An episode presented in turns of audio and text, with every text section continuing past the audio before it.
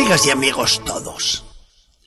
Alegría, alegría, alegría. ¿Quién iba a decir que en medio de la austeridad liturgia y penitencial del Adviento nos íbamos a encontrar con un domingo llamado del Alégrate, precisamente porque la alegría domina todos los sentimientos del cristiano. Nos lo dice hoy la palabra de Dios, con las expresiones dirigidas por el profeta a. Iglesia Santa, disfruta, goza, alégrate con todo el corazón. Y nos lo repite San Pablo. Alégrense siempre en el Señor. Se lo repito, alégrense. Es esto un anuncio espléndido. Nos dice que Dios ama a la Iglesia, la Nueva Jerusalén. Y los cristianos, amándonos todos los unos a los otros, sabemos comunicarnos la felicidad que cada uno lleva dentro, recibida del Dios que mora en nuestros corazones. Hacemos una realidad aquello de Teresa de Jesús, cuando hablaba de sus humildes y felices conventos de carmelitas. Tristeza y melancolía no las quiero en casa mía. Esto debe ser así, sencillamente, porque en el corazón del cristiano no cabe más que la alegría de sentirse salvado por un Dios que le ama y que viene ahora, niño en Belén, para robarle el corazón. Esta alegría cristiana tiene un precio. ¿Qué debemos hacer para conquistarla? ¿Para poseerla? ¿Para que perdure en medio del pueblo de Dios? ¿Qué debemos hacer? Es la pregunta que todos hacen a Juan el Bautista, el austero profeta del Jordán, que se presenta para preparar el camino del Señor. ¿Qué debemos hacer? Y Juan, en el Evangelio de hoy, tiene para cada uno de los grupos su recomendación especial. A las turbas que le preguntan, ¿qué tenemos que hacer?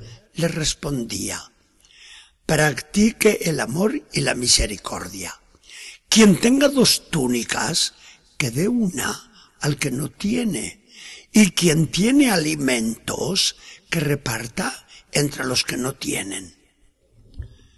A los publicanos, cobradores de impuestos, les avisaba, para enriquecerse ustedes, no exijan nada más de lo que está fijado y determinado y a los soldados de la legión romana, creyentes que acudían a este profeta de Israel, les pide, no hagan violencia a nadie, ni formulen falsas denuncias, y conténtense con su paga.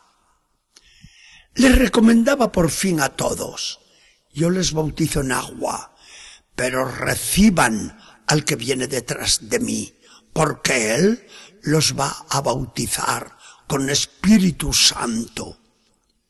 Así preparaba Juan la venida de Jesús el Salvador.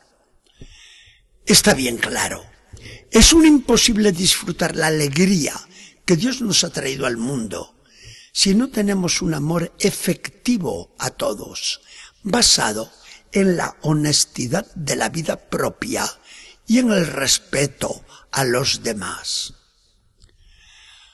Como en los tiempos del Bautista, hoy nos pide Dios limpieza del corazón, conciencia tranquila, porque sabemos rechazar con violencia el pecado, así como suena, ese pecado del cual el mundo moderno ha perdido hasta la noción. Hoy nadie quiere oír esa palabra fatídica, pecado, pero por fatídica que sea, tenemos que oírla porque trae a la memoria un juicio posterior de Dios. Pero el grito de la propia conciencia no lo puede acallar nadie. Y la alegría es un imposible cuando la conciencia no está en paz.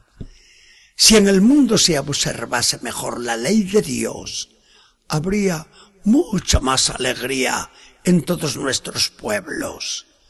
La alegría nos haría pasar la vida como en una fiesta ininterrumpida.